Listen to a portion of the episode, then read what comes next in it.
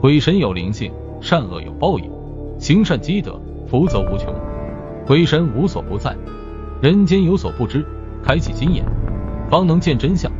鬼神有分界，人间有规矩，勿越雷池，方能安然无恙。中国悬疑故事。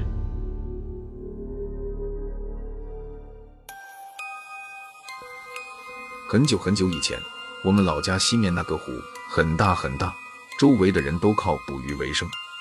有一年天气异常干旱，连续大半年一滴雨都没下，方圆几里的人们全都挑着水桶到湖里取水。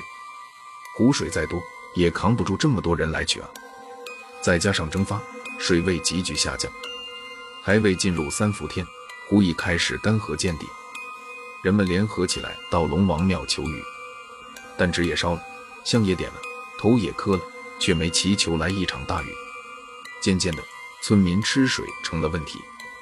十几里外的山坳有一个泉眼，水流很小，半天才能接满一桶。取水的人多，每天都排着几百米的长队。这天中午，村里的二狗子和妻子玉珍正在屋里吃饭，一个老人从外面走进来，二狗子给老人让了座，然后便招呼玉珍给他盛晚饭。玉珍答应着，刚要转身去灶间，却被老人拦下了。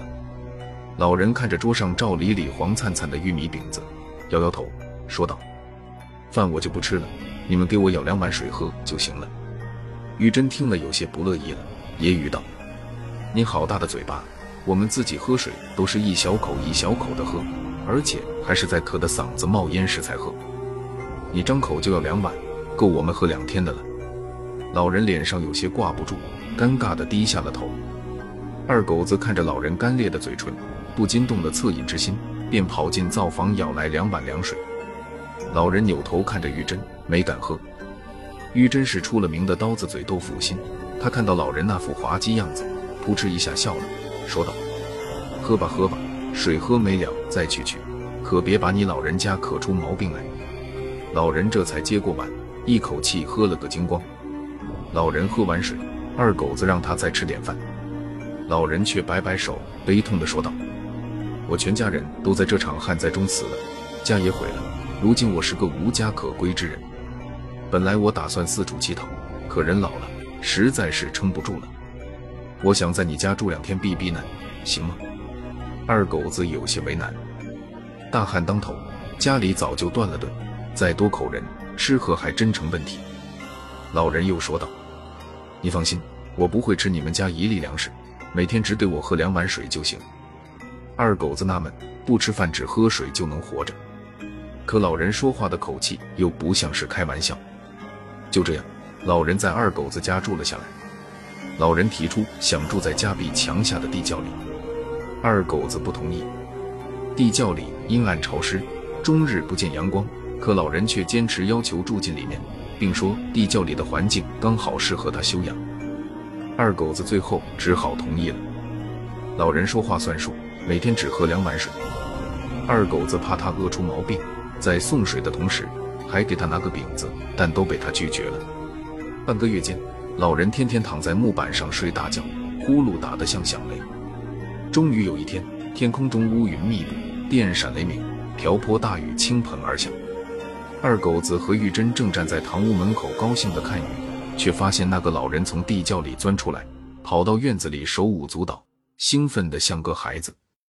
二狗子想拿块雨布给老人送去，却见老人转过身，弯下腰给他鞠了一个躬，说道：“谢谢救命之恩，我走了。”说完，身子一摆，冲进了雨幕里。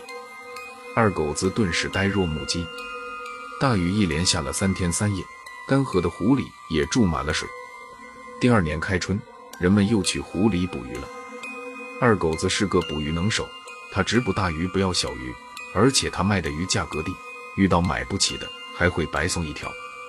有个叫牛子的无赖想教训一下二狗子，牛子选了一个月黑风高的夜晚，偷偷躲在二狗子家的墙外，用木棍把晚归的二狗子给打了。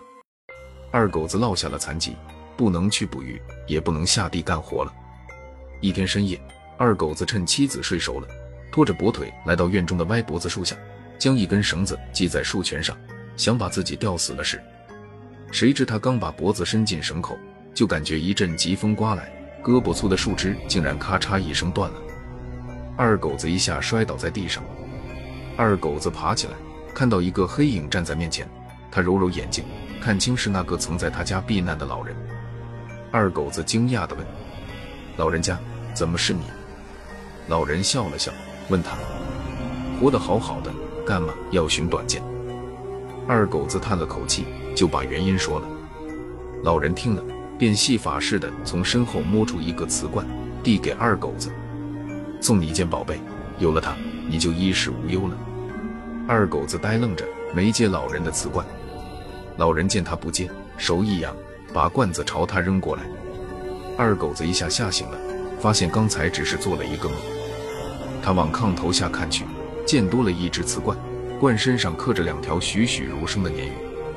二狗子想起那个梦，他大着胆子把手伸进瓷罐里，摸到一条滑溜溜的鱼，抓出来一看，是一条大鲶鱼。他把大鲶鱼扔进脸盆。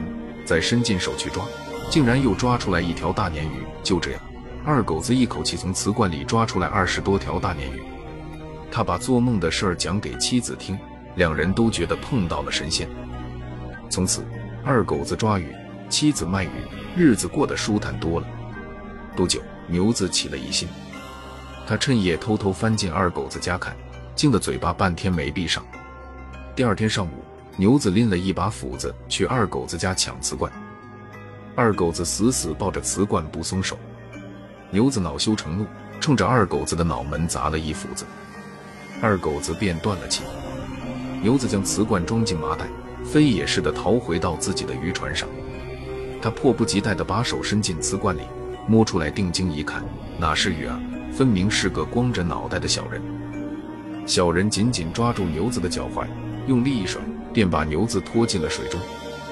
二狗子出殡那天，人们看到一个老人从水里钻出来，向着棺材鞠了三个躬，然后钻进了水里，变成了一条庞大的鲶鱼。那以后，再也没人捕上过一条鲶鱼。听村里老人说，上世纪闹过两次旱灾后，那个湖干涸了，人们涌进湖里去抓鱼，鲤鱼、鲫鱼、草鱼、鲢鱼应有尽有，却唯独没有鲶鱼。